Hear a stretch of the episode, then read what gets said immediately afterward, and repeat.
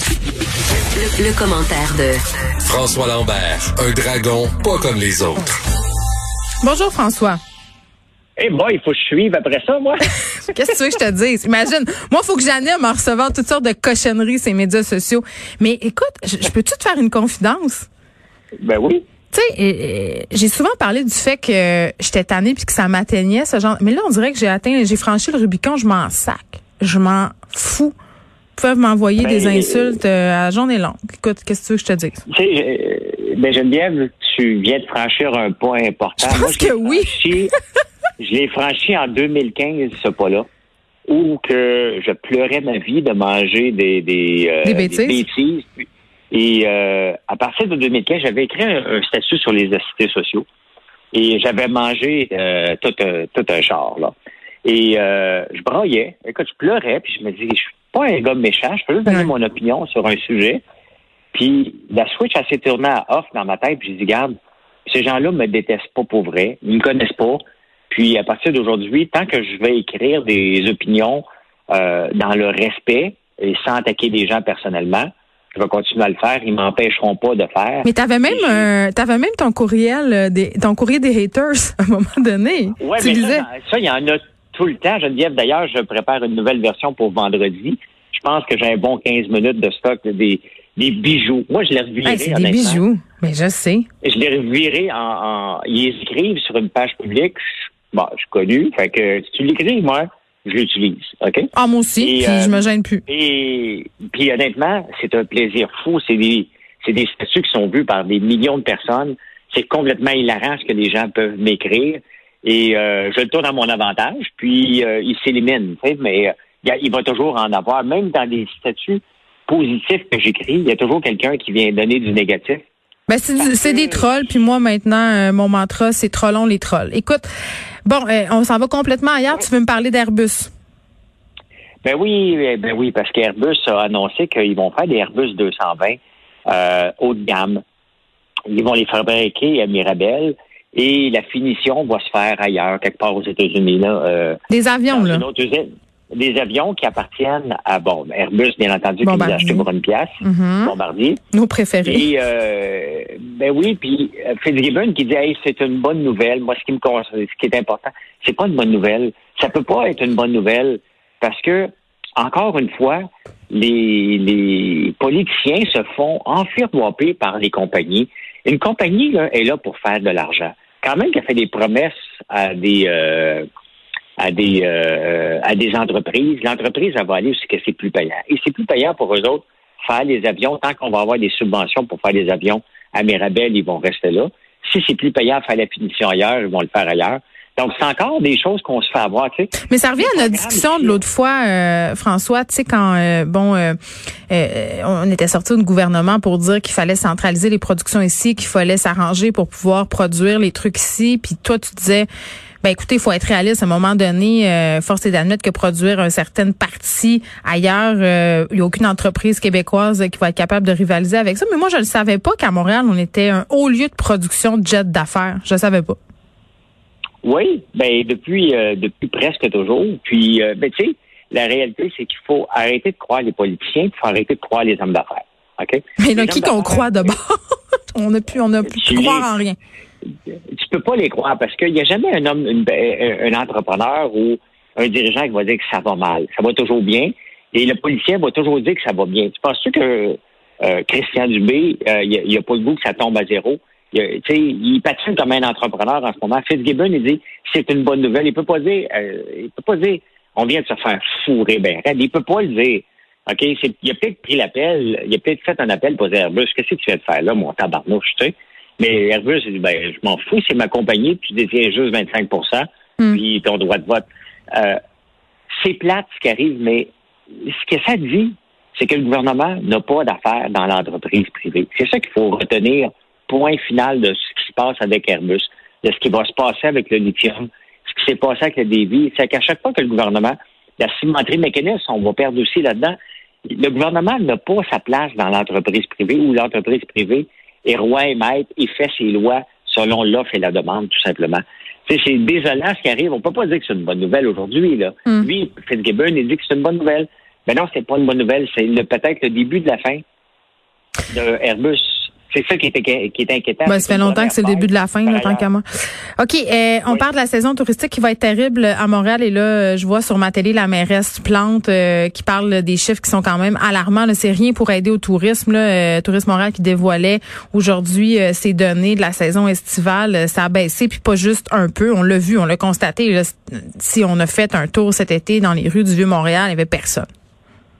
Ben, c'est un ensemble de tout. Hein. Pourquoi la Gaspésie était pleine à craquer puis Montréal était vide?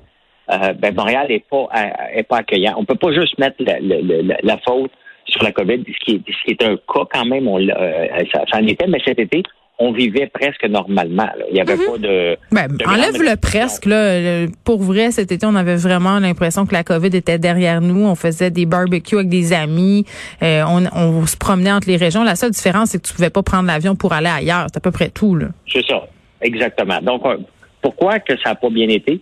Ben, à un moment donné, il faut accepter. Ben, on en a parlé plusieurs fois, mais Montréal était designé, tout comme Québec, euh, pour des attrapes touristes. Mhm. Des attrapes touristes de l'extérieur.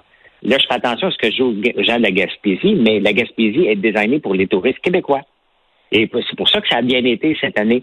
Le nord du Québec, Tremblant, a été fait aussi. Avant, c'était beaucoup les Américains. Maintenant, c'est beaucoup les Québécois. Ben, encore les Américains, mais Montréal et Québec, c'est deux pôles qui ont été faits que pour les touristes américains et les festivals. Donc là, on vient de se rendre compte, au palais, qu'est-ce qu'on fait maintenant? Il va falloir se poser comme question, qu'est-ce qu'on fait pour les cinq prochaines années? Euh, c'est bien beau mettre de l'argent pour dire venez, venez, venez, mais c'est pas été fait pour nous autres. Il faut changer la, la, la, la, dynamique du tourisme.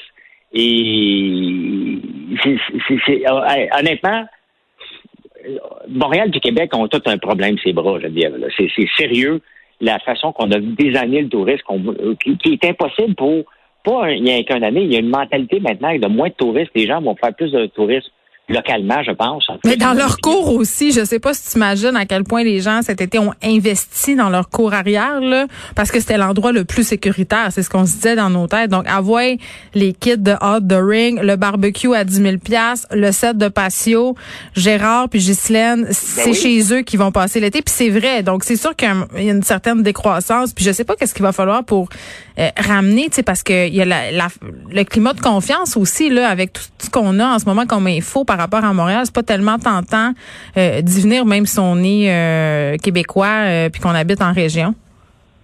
Ben, ben effectivement, ça ne donne pas le goût d'y aller. Moi-même, qui euh, une maison à Montréal, j'y vais pas souvent dernièrement parce que il n'y a pas d'attrait. Il n'y a pas de festival, il n'y a rien. Ben, c'est ça. Tout était fait pour les festivals, puis en même temps, on a décidé de rénover la maison complète en même temps. Donc, euh, on n'avait pas de party, fait qu'on a dit, on invite tant qu'à pas avoir personne, donc il faut l'accepter que euh, elle a tout fait cet été, Valérie Plante. Elle a tout fait pour nous décourager.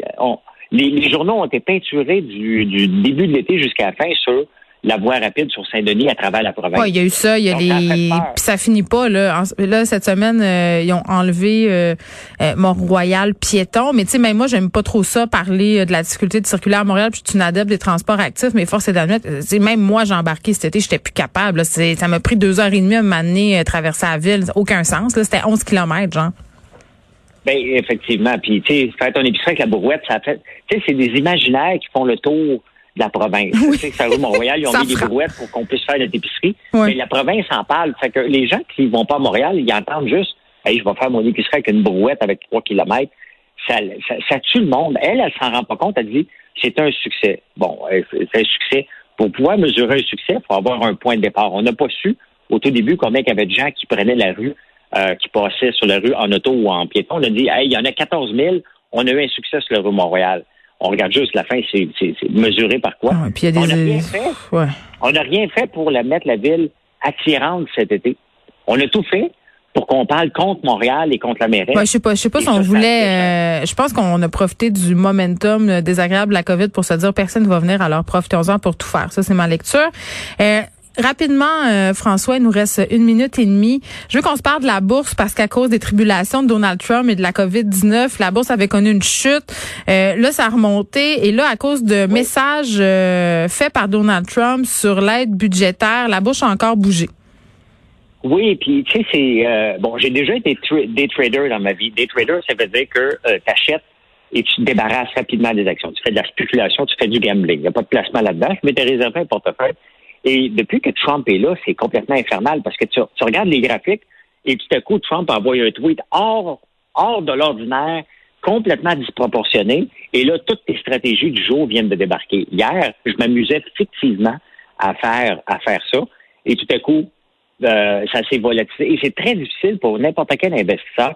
Et c'est pour ça qu'on dit qu'à la bourse, il faut investir pour le long terme, mais très long terme. Surtout qu'un président comme ça. C'est quoi le très long terme?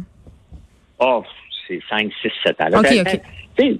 T'arrêtes de courir après les aubaines, t'achètes des bonnes actions qui ont un momentum, puis tu fermes les livres, tu le regardes. Moi, c'est le même que je fais le plus d'argent.